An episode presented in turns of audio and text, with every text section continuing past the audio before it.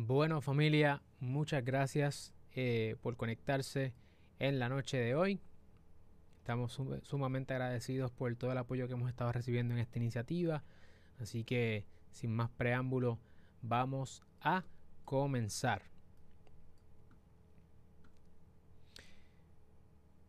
Luego de 15 años que la industria de la música y del entretenimiento sufrieron tanto gracias a la, a la piratería en el 2016 se marcó el año donde la industria comenzó a ver por primera vez ganancias luego de tantos años. Y desde entonces, desde 2016, llevamos cuatro años que la industria de la música está en crecimiento cada año, un, crecimiento sostenible y bueno, sostenido en ese caso.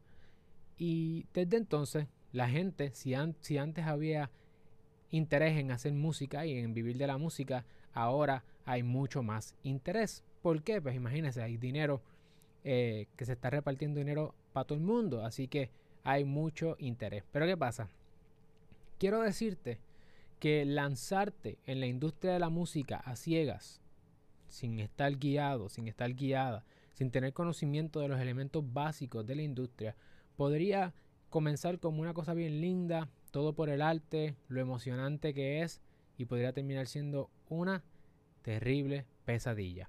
Conozco muchos artistas que llevan años en la industria de entretenimiento, personas que son famosas y que tienen mucha fama pero no tienen dinero o no tienen el dinero que se supone que si habiendo, si conocían la industria y cómo es que funciona, cómo se bate el cobre, hoy estarían en una mejor posición. Por eso, en este episodio quiero compartir contigo los aspectos básicos, los aspectos introductorios fundamentales que te ayudarán a entender la industria de la música desde el punto de vista del artista independiente.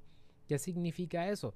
Que nosotros vamos a estudiar cuáles son las figuras principales de la industria de la música, cuáles son los roles que se corren, quiénes son las personas importantes, quiénes son los que dominan la industria, para que tú puedas conocer en tu emprendimiento como artista los elementos básicos y te puedas proteger. Si es la primera vez que nos conocemos, yo soy el licenciado Alexiomar Rodríguez, fundador de Cirlo, y mi misión es ayudarte a establecer, crecer y proteger tu negocio. Por eso en este canal encontrarás contenido semanal sobre propiedad intelectual, empresarismo y la industria de entretenimiento.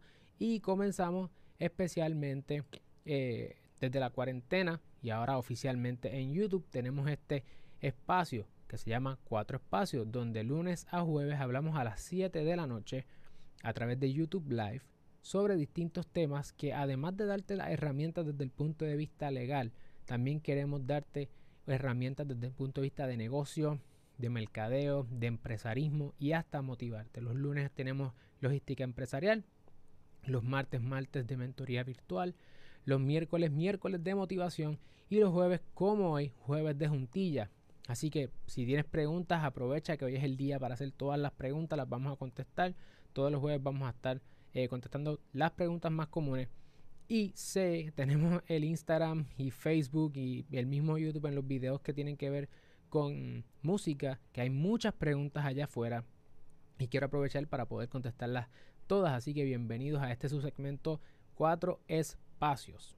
Vamos a comenzar. Oye, si estás motivada, si estás motivado por este episodio y estás en YouTube, asegúrate de darle, like al video y de, suscribirte, y de suscribirte a nuestro canal. Estoy hoy como medio trabado.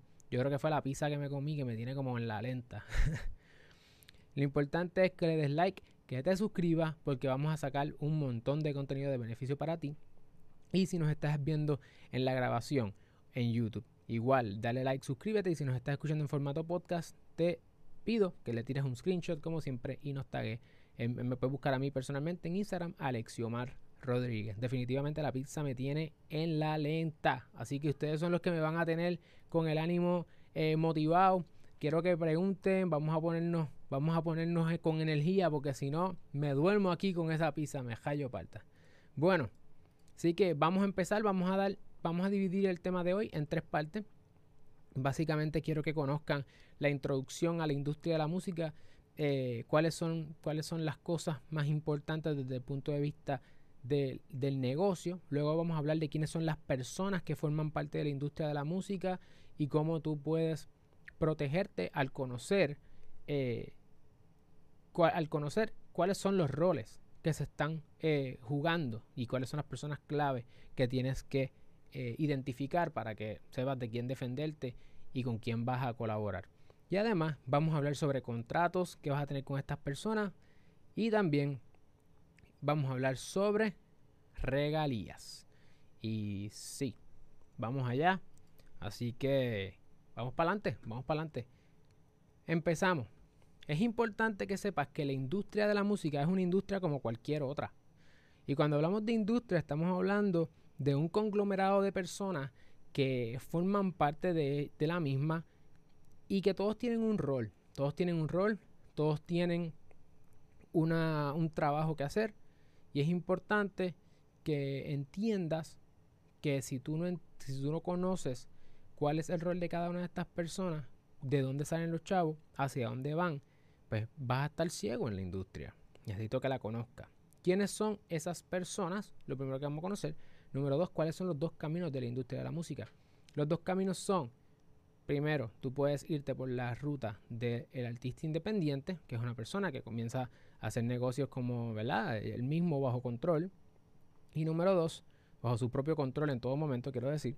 Y número dos, puedes coger la ruta quizás más tradicional, que es la ruta de la disquera, que es cuando entonces tú estás buscando que una disquera te firme. Hoy vamos a hablar de, de cosas que aplican en ambas rutas, pero le vamos a dar un énfasis un poco más hacia el artista independiente porque ya las disqueras no simplemente descubren artistas. Las disqueras lo que hacen es que eh, buscan quienes están pegados y entonces una vez la persona está pegada es que lo incorpora como parte de su portfolio. Así que esa es la manera en que los artistas que tú admiras han sido reconocidos en, los últimos años.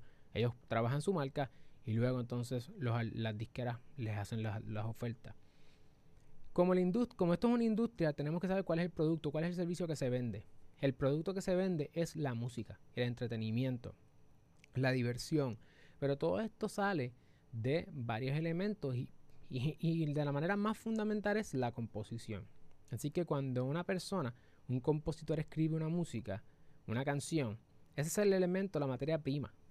La música, la composición es la materia prima. Todo lo demás sale de ahí. Pero es importante que, que entiendas que el, sin composición, sin compositor, no hay industria. Así que tenemos la composición, el entretenimiento, la música y cuando tú te vas a enfrentar a esta industria, tú tienes que ir con un mindset completo. Si eres solamente compositor y no te consideras un artista, una persona que va a entretener a las personas, que vas a, pasarla bien, que vas a hacer que la gente tenga nuevas energías, etcétera, pues a lo mejor tu rol debe ser solamente como compositor. Y eso no está mal, esa es la materia prima. Pero quiero que entiendas que la industria, dependiendo también cuál es el, el, genre, el género que tú estés eh, trabajando, pues van a haber compositores que van a ser más importantes que en otros. Y tú podrías ser solamente compositor o ser compositor, artista, intérprete, entre otras cosas. Pero es importante que sepas que ese es el elemento más básico. Y número cuatro, ¿cómo se paga en la música? En la música se paga con regalías. Muy bien. Con regalías. ¿Y qué son regalías? Ese es el nombre que se le llama el dinero. El dinero que sale como porcentaje de una transacción. Sencillo como eso, tan sencillo como eso. Nos vamos entonces a lo próximo. ¿Quiénes son las personas que forman parte de la industria de la música? Pues en primer lugar estás tú, el compositor o el artista. Tú como compositor estás en tu casa, ya sea del género urbano, ya sea que quieras hacer trap, que quieras hacer pop, no importa. Lo importante es que sepas que tú eres la persona clave y quiero montar la industria, la voy a montar contigo aquí, alrededor de ti. Como compositor o si tú eres un productor o eres un manejador, ¿cuáles son los roles que tú juegas en esto? Si tú quieres hacer una disquera, ¿cuál es el rol que juega la disquera? ¿Cuál es el rol que juegan eh, las distintas personas, el abogado? ¿Cuál es el rol que juega el publishing, los PROs? Vamos a, hablar, vamos a ver eso. El primero, la primera pieza es el compositor. Ese compositor puede ser o no un artista. Vamos a suponer que tú no solamente escribes tus canciones, sino que tú también las interpretas. Que eso es pues, lo más común, ¿verdad? Después cuando ya eres más artista, pues quizás, o sea, eres, creces, a lo mejor traes otros compositores que compongan para ti, pero digamos que tú eres esa persona, el artista, que también escribe. Alrededor de ti, tú empiezas a hacer esto en tu casa. Lo haces en, si tienes una Mac, lo haces en GarageBand, eh, puedes utilizar distintos eh, sistemas que son pues, gratis. Luego de eso lo subes a SoundCloud o lo subes a YouTube y empiezas a bandearte por ahí. Ese primer paso es el paso más básico. Pero hay un montón de cosas legales que tú no sabes que están ocurriendo cada vez que tú haces música, cada vez que tú grabas, cada vez que tú coges una canción copyright free de YouTube, te inspiras en ella, haces una letra encima y entonces haces tu propia versión. Hay consideraciones legales en todo eso y por eso la primera persona que tú como músico, y no lo estoy diciendo porque yo lo sea, pero tú como, como artista, como compositor, la primera persona es ¿quién? El abogado. El abogado o la abogada. Esa es la primera persona que tú tienes que conocer en la industria. El rol del abogado o de la abogada no es el rol de litigar. Así que, ¿cuál es el rol del abogado, del profesional del derecho en la industria de la música? Tiene varios. Número uno, es la persona, y, ojo, es una persona que sea toque este tema, ¿verdad? En la, profesión legal hay muchas áreas. Tú tienes que buscar una persona que atienda estos temas. Entonces, dentro de la industria, tú vas a tener la capacidad de tener al abogado que te puede revisar los contratos. Eso es lo más clásico, ¿verdad? Muchas veces me han llegado clientes que pidieron a otro abogado que no practica esto, entretenimiento ni música, que les revise el contrato, mete, él no lo entiende y el muchacho termina dando vueltas y firma sin saber lo que firmó. Error. Lo otro que hace el abogado es negociar. El abogado también negocia eh, los contratos, las regalías, si está de acuerdo o no está de acuerdo con, lo, con, el, ¿verdad? con la oferta. Eso es también parte del trabajo que hace el abogado. Número tres, el abogado eh, también te representa en caso de que tengas algún problema legal. En la revisión de contratos todavía no hay problema. En la negociación tampoco hay un problema como tal. Pero si te metes en alguna situación legal, el abogado tiene que intervenir. Y número cuatro, el abogado tiene los contactos y tiene el conocimiento actualizado de la industria. Cuando un cliente viene a donde mí, el cliente sabe eh, o espera que yo conozca qué es lo que está pasando en la industria respecto a los contratos, las regalías, cómo se está pagando, cuáles son las cosas que se están viendo. Y en efecto así es. ¿Por qué? Porque cuando uno representa disquera, nosotros hemos representado record labels, hemos representado o representamos artistas, representamos compositores. Dependiendo de quiénes estemos representando, nosotros tenemos conocimiento de cómo mi artista firmó con X disqueras o tenemos acceso a esos contratos, tenemos acceso al contrato de otro. Entonces uno siempre está en la delantera y los artistas cuando están empezando, pues qué mejor que tener una persona que te diga, mira, te vas a encontrar con esto más adelante y esa es la primera persona que debes buscar, al abogado. Obviamente, a veces piensas, pero es que yo no tengo chavos para abogado. Bueno, pues para eso es que estamos haciendo este canal, ¿verdad? Y este, y este tipo de, contenido para que el abogado representa el derecho, pues que tú puedas tener acceso a cuáles son las soluciones legales que lo más seguro te convienen y te pueden ayudar. No todos los abogados son iguales, eh, eso tú lo sabes. Hay gente que son más tipo pana y hay abogados que son más business. Ninguno de los dos está bien o está mal, son estilos. Antes los abogados pariciaban con las, con las bandas y los artistas, ya eso no se ve tanto. Eh, y eso, pues, es como funciona, ¿verdad? Si el abogado o la abogada que tú vayas a buscar para ti tiene que ser una persona que tú te sientas cómodo o cómoda con ella o con el abogado, ¿está bien? Así que lo importante es que tú te sientas cómodo con su personalidad. Esa es la primera persona. La segunda persona que tienes que considerar en la industria de la música, si vas a emprender, es el manejador. Entonces, los manejadores, ¿qué hacen? Ves un manejador que en inglés muchas veces es el personal manager. Es una persona que va literalmente a manejarte para que tú como artista te quedes pendiente a la música, a tu arte. Y él se encarga de lo demás, se encarga de muchas veces conseguir al abogado, si, si llegó antes que el abogado. Muchas veces el manejador y el abogado llegan en, tiempos bastante cercanos. Eh, que es cada vez más común que primero llegue el manejador y después llegue el abogado. Entonces me llega el manejador, llama, me contacta, me dice, tengo este artista que estoy manejando, mira esto que pasó, cha, cha, cha. me hacen la consulta, el manejador es quien paga y eh, con eso tú lo que haces es que te, concentras en lo tuyo, él se concentra en resolver tus problemas. ¿Qué es lo próximo? Lo próximo es que el manejador muchas veces va a tener un contrato contigo de manejo que vas a firmar. Ese manejador, ese contrato va a durar de 3 a 5 años, más o menos. Es en la industria y en muchas ocasiones el manejador sabe que tú no tienes dinero, como nos preguntan aquí una joven, Andrea Collazo, dice, si no tengo dinero, ¿cómo le pago al manager? Pues se le paga al manager con regalías. El manager no cobra, sino que él se va a llevar un porcentaje de lo que tú te ganes. Y muchas veces, ¿quieren saber cuántas son las regalías del manager? Si quieres saber cuántas son las regalías del manager, comenta en, las, en el chatbot, ahí en el chat, comenta que sí, quiero saber, sí, quiero saber. Ponte algún emoji o algo, comenta. ¿Cuáles son las regalías del manejador? Hasta que no vea un comentario nuevo, no voy a, a decirla. Así que seguimos por aquí. Luego del manejador, tenemos el manejador de negocios, el business manager.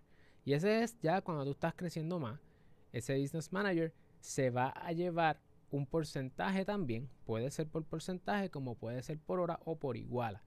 Ese business manager eh, es una persona que te maneja el negocio como tal.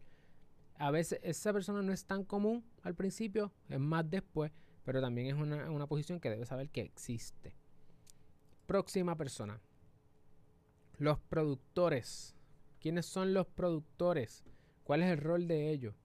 El productor es la persona que va a ayudarte a llevar tu concepto de arte a ¿qué tú crees? Al disco, al record, al master. Eso es lo que va a hacer el productor desde el punto de vista creativo, se lleva al estudio, se encarga de eso. Recuerden que si quieren saber cuántas son las regalías que se les deben pagar a los manejadores, tienen que darle ahí, poner su emoji favorito en el chat y comentar. Seguimos para adelante. Y además voy a mencionar también las regalías de los productores. Ahí está Jan Freites, muy bien. Mira, Jan los acaba de salvar. Jan acaba de salvar. ¿Quiere saber cuáles son las regalías? El manejador se lleva de 15 a 20% de las regalías que te llevas tú como artista. Así que cuando tú estés mirando en la música, en muchas ocasiones tú tienes que mirar hacia el futuro porque tú no tienes chavos ahora. O sea, tú estás haciendo negocios con gente a base de un crédito. Entonces, ¿qué pasa? Ese crédito es la regalía. Si tú tienes un manejador, manejador, lo más seguro te va a pedir entre un 15 y 20% de todo lo que tú te ganas. 15 a 20%. El productor, ese lo voy a dejar más para ahorita porque yo sé que tengo productores ahí que están pendientes. Así que las regalías del productor las voy a mencionar más adelante, pero el productor es quien se va a encargar de llevar tu producto, tu concepto al disco. Ahí es donde hay más problemas. Conozco varios casos donde los productores y los artistas tienen sus peleas. Eh, recuerden que en muchas ocasiones el productor llega ya cuando existe la canción. Por lo tanto, muchas veces el productor con lo que está bregando es con el master. Entonces aquí voy a hacer un paréntesis. En la música, nosotros tenemos dos bolsillos principales. Tenemos el bolsillo de la composición, que es la canción con la letra, ¿verdad? No, está, no, estás, metido en un, no estás metido en un estudio.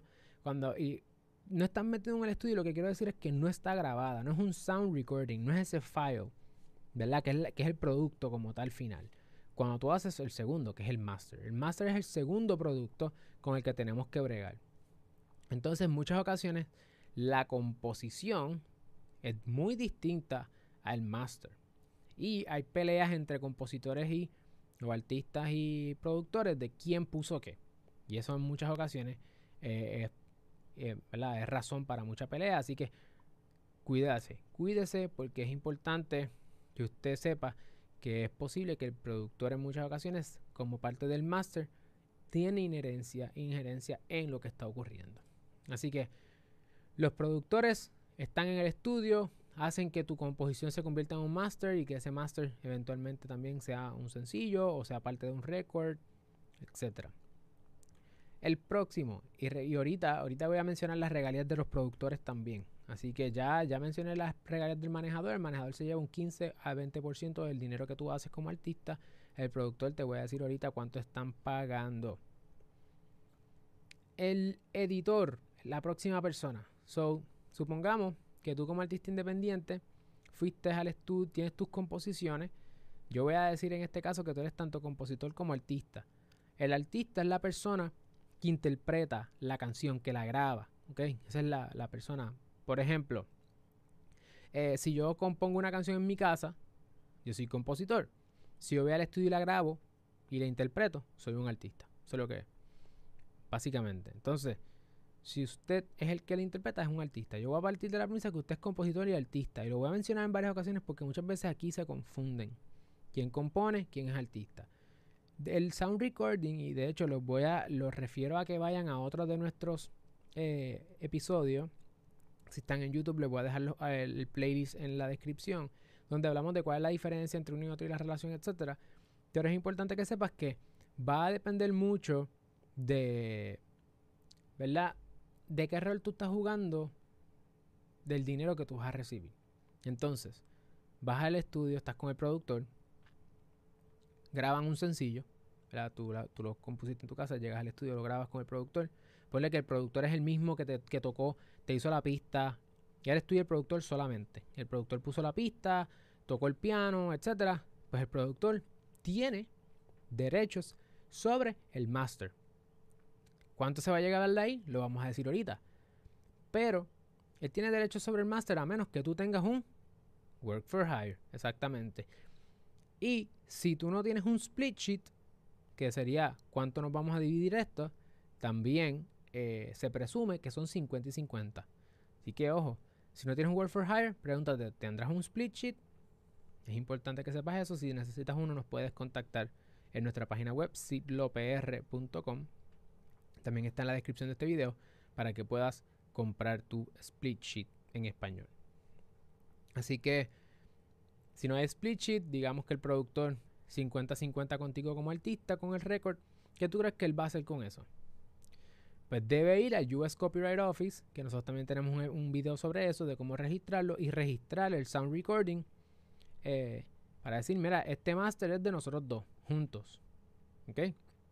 Pero también debe ir con ese sound recording e ir a ASCAP o a BMI y registrarlo allí. Y debe ir a Sound Exchange y registrarlo allí también. Son tres registros hasta ahora.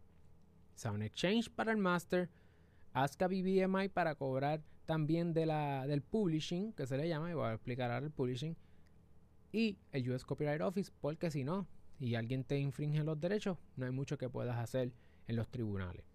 Así que tres registros.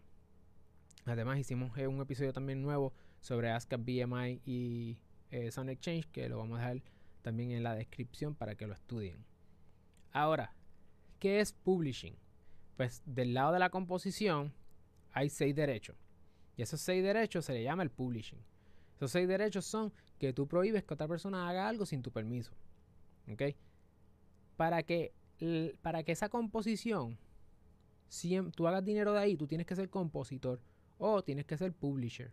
Te voy a dejar en la descripción también un episodio donde hablamos sobre qué es el publishing y cuáles son los tipos de contratos de publishing. Pero, ¿qué es lo que quiero decir con esto? Que uno de los derechos del publishing que tú tienes como compositor es hacer un trabajo derivado. Un trabajo que salga de ese original. Y un trabajo derivado del original es cuál? El master. Entonces hay una relación siempre entre master y composición. Tengo artistas que tienen registrado Sound Exchange, pero no tienen registrado ASCAP y BMI, o BMI, quiero decir, y no cobran nunca de este lado. Y de este lado salen la mayor cantidad de dinero, porque el streaming, cada vez que suena esta, que es el sound recording, el master, suena, el suena la composición, por lo tanto los derechos de publishing se activan. La relación que existe entre ellas, muchas ocasiones se le llama una regalía mecánica.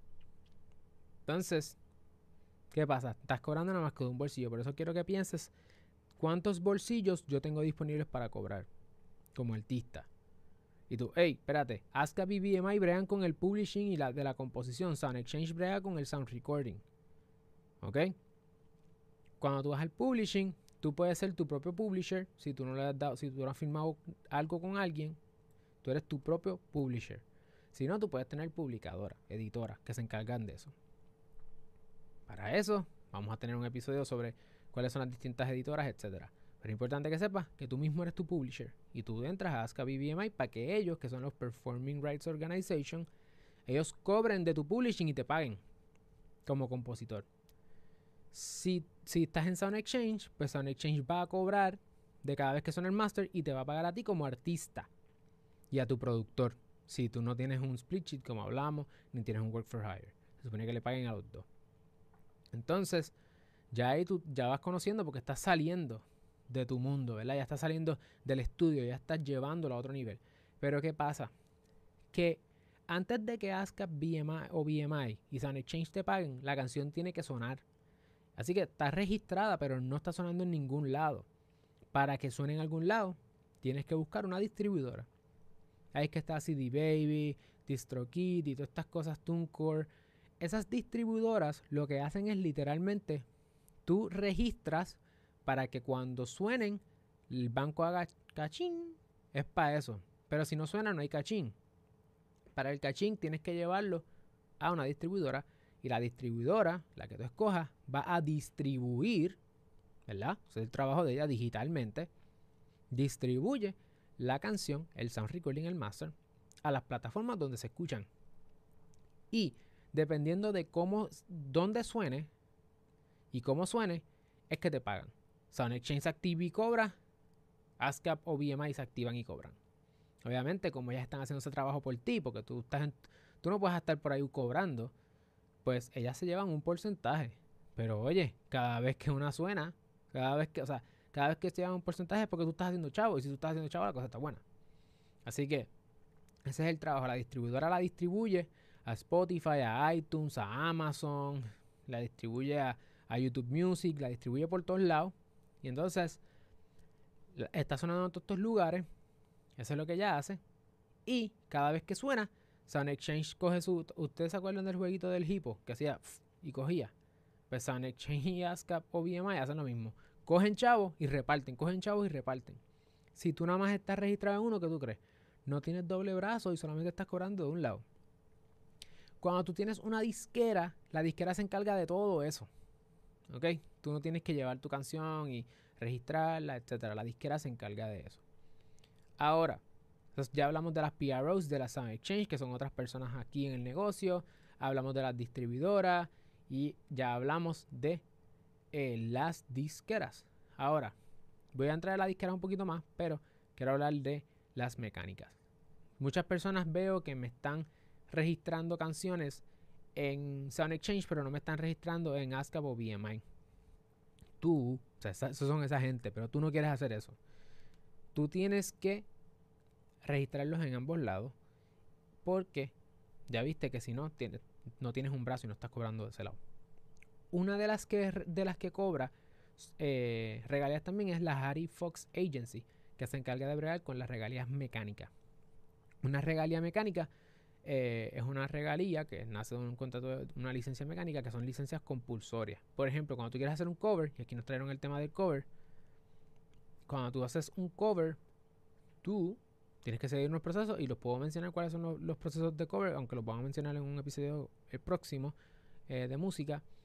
Pero cuando tú haces un cover, tú tienes que pagar regalías mecánicas. ¿Verdad? Porque, ¿Por qué? Porque digamos, la composición es la, la, materia prima, lo más básico. De la composición salen los masters, ¿verdad? De esa composición salió el master del artista, pero ahora tú quieres grabar una canción, que es esa, la composición, a tu manera. Pues eso es un trabajo derivado también y se puede hacer por la excepción de las licencias compulsorias de covers. En este caso, Jan Freites Music nos pregunta si hago un cover con los debidos procesos y lo grabo, ¿se puede cobrarle ese master? Sí, se puede cobrar. Porque tú estarías cobrando de Sound Exchange por el master, porque el master es tuyo. Es tuyo porque seguiste los procesos. Si, muy bien parte de la premisa de que si hago el cover con los debidos procesos, entonces ¿Puedo cobrar? Sí. Con el debido proceso, tú puedes registrar tu canción de Sound Exchange. Tu master tú lo cobras porque tú eres dueño del disco, de la, del formato digital, ¿verdad? De esa grabación. Pero cada vez que él suena, ¿quién suena? La composición. Y si suena la composición, hay que cobrar, hay que pagar. Pues él le paga una licencia mecánica. Y la Harry Fox Agency es la que se encarga de cobrar las eh, regalias mecánicas. ¿Ok? Esas son las personas de la industria, no es una cosa mega complicada. Es un poco compleja, pero ya tienes la idea. Lo importante es que sepas, ok, estas son las personas repasando. Vamos a hablar, yo voy ahora a decir todas las regalías, porque ya estamos terminando. Así que las regalías están aquí al final. Repasando, la industria de la música es un negocio. El negocio es de entretenimiento. La composición es materia prima. Los masters son materia prima porque de ahí salen videos, salen covers, salen 20 cosas que alimentan a la industria completa. Y tú tienes que verte a ti mismo o a ti misma como un empresario, una empresaria dentro de la industria de la música. Donde tu propuesta de valor tiene que ver con cómo tú vas a añadir a la industria, ¿verdad? algo distinto. En la industria de la música se pagan de dos formas. Con regalías, que son cada vez que suena, me pagan a mí. Eso es en el futuro. Lo segundo que no mencioné son los adelantos. Un adelanto es básicamente una línea de crédito donde te dan un dinero y de ese dinero la persona que te lo da va a cobrar de tus regalías. Eso es lo que es.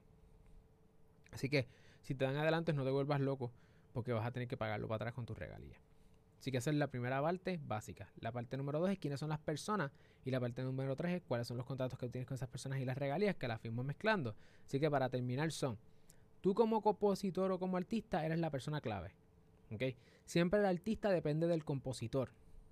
Siempre el artista depende del compositor porque sin compositor no hay arte en el, en el sentido de la música. Así que si tú eres compositor y artista, pues eres las dos cosas, pero son dos sombreros distintos como compositor y artista. La primera persona que debes conocer en, si estás en la industria de la música es al abogado, porque el abogado te va a ayudar a entender la industria, te va a ayudar a la negociación, a las regalías que te tocarían, a revisar los contratos. El abogado puede representarte si te metes en problemas y sobre todo el abogado tiene los contactos y el conocimiento actualizado de la industria que no tiene nadie más en la industria porque el abogado representa a distintas personas, distintos players en la industria que otras personas no podrían hacer. Número dos, el manejador. Ese manejador va a tener un contrato de manejo contigo, eh, donde se puede tomar entre 3 a 5 años para manejarte por contrato y se va a llevar del 15 al 20% de las regalías de todo lo que tú hagas como artista. Y quillas como artista. Me dicen aquí una pregunta. ¿Y si añado un coro a ese cover de mi autoría? ¿Se debe registrar? ¿Se puede cobrar por eso aunque el macro de la canción pertenece a otra persona? El cover Primero, eso sería una obra, derivada y ya sería una mezcla. Porque un cover es, para tú poder hacer un cover, tú no puedes alterar la canción. No la puedes alterar. Tiene, tiene que respetar la obra del artista tal y como es y simplemente tú puedes adoptarla a tu estilo. Si ya tú vas a estar metiéndole tus propias, tu propia letra y tus propias cosas, ya no es un cover, es una obra derivada. Y como obra derivada, tú tienes que pedirle permiso al autor de la obra. ¿sí? De lo contrario, te puedes meter en problemas. Así que es importante que sepas eso. De la obra derivada, si tú llegas a un, acuerdo con el compositor, sí puede, tú podrías, en teoría, registrarlo. Si te da permiso a través de una licencia. ¿ok? Entonces, ¿qué es lo próximo? Lo próximo es el manejador, ya lo mencionamos, el posible business manager si es que lo tienes, pero eh, esa persona quizás es más común afuera que aquí y esa persona podría cobrar un 5% de tus regalías. O, le puedes pagar por hora o por igual a como un empleado. Número, el próximo persona es el productor. Y el productor cobra. cobra entre 3 a 6% por 3 eh, a 6% de lo que tú hagas con él en el master. Así que, ojo con eso. Si tú tienes un productor eh, y tú no tienes un split sheet, primero si tú no tienes un work for hire, el productor, tú, ¿verdad? El work for hire le paga, tienes un contrato por escrito, el productor hace el trabajo, tú le pagas, te se acabó. Todo es tuyo. Si no, un split sheet para dividírselo. Y en ese split sheet es que tú puedes acordar entre 3 al 6%. Al 6%. De lo contrario, él sería el dueño presumiblemente del 50%. Y mira para allá. Si yo soy productor, yo no voy a decir nada, ¿verdad? Decir, estoy en la industria con ese mindset de querer llevarme todos los chavos. Eso no es lo mejor, pero para que sepan, en la industria eso es lo que hay. Y los productores también se pudieran llevar adelantos. Un productor que está empezando se puede llevar 0 dólares de adelanto eh, por master hay productores de los rankeados que se pueden llevar 25 mil dólares de adelanto por master. Igual los álbums de productores que están empezando pueden ser eh, entre 0 a 30 mil dólares. Los álbums tienen una definición eh, en la industria que son una cantidad de singles o de sencillos juntos. Eso es lo que es un álbum. No necesariamente un álbum, un compendio como, como antes, ¿verdad? El publisher, próxima persona importante que se va a encargar de administrar los seis derechos de, copyright de la composición. Esa persona, tú puedes tener un publisher en distintos acuerdos. Esa, y también vas a tener al ese publisher se encarga de administrar la composición, ¿verdad? Y el publisher muchas veces registra la composición en ASCAP o BMI. Entonces el, el artista a través de su productor o de su disquera registran en Sound Exchange el master. Cada vez que suena el master, eh, suena la composición, por lo tanto, Sound Exchange cobra, ASCAP o BMI cobran. Si hay alguna relación de licencias mecánicas, Harry Fox Agency cobra y reparte. Si tú quieres que en efecto tu canción suene, pues tienes que distribuirla a las distintas plataformas, podcast, eh, perdón, Spotify, eh, iTunes, Amazon, todas estas plataformas, Pandora, etcétera. Y dependiendo de dónde suenen y cómo suenen, es que cada una se encarga de cobrar y para eso necesita una distribuidora. Ahí que está DistroKid, TuneCore y toda esta gente. Y finalmente, si tú quisieras en algún momento firmar con alguna disquera, lo más seguro es que no vas a hacerlo mañana, Tú necesitas crecer tus plataformas, tú tienes que crear tu propio modelo de negocio sólido para que cuando te estés sonando bien brutal, entonces la disquera quiera firmarte, tú tengas leverage para poder, eh, cuando te pongan ese acuerdo 360 de frente, tú puedas negociar. ¿Cuáles son las regalías? Van desde 15% que te tocaría a ti como artista hasta un 20% como máximo. Eh, si eres un artista súper duro. Así que entre 15 a 20% de las regalías que ofrecen los, las disqueras en el caso de los contratos 360. ¿Qué es un contrato 360 para terminar? Un contrato 360 es un contrato donde tú dejas de ser tuyo, tú eres completamente de la disquera por un periodo de tiempo y ellos se encargan de todo lo que tenga que ver contigo desde el punto de vista como artista. Así que con eso ya tienes un macro, un mapa de cómo funciona. Si quieres profundizar en cada uno de estos temas, tenemos episodios eh, particulares, independientes, donde exploramos muchos de estos temas y van a formar parte del playlist que tenemos en nuestro canal de YouTube. Así que si te interesa el tema de la industria de la música, te invito a que vayas allá y explores más a profundidad muchos de estos temas de copyright. Si quieren que sigamos haciendo contenido para la industria de la música, no olviden darle like al video si están en YouTube, suscribirse a nuestro canal y compartirlo con otras personas y también nos dejen un cariño en los comentarios para saber qué preguntas tienen y poder contestarlas en episodios futuros. Y si están en formato podcast, tirar un screenshot y me tagas en Instagram que te voy a agradecer personalmente. Seguimos por ahí. Gracias.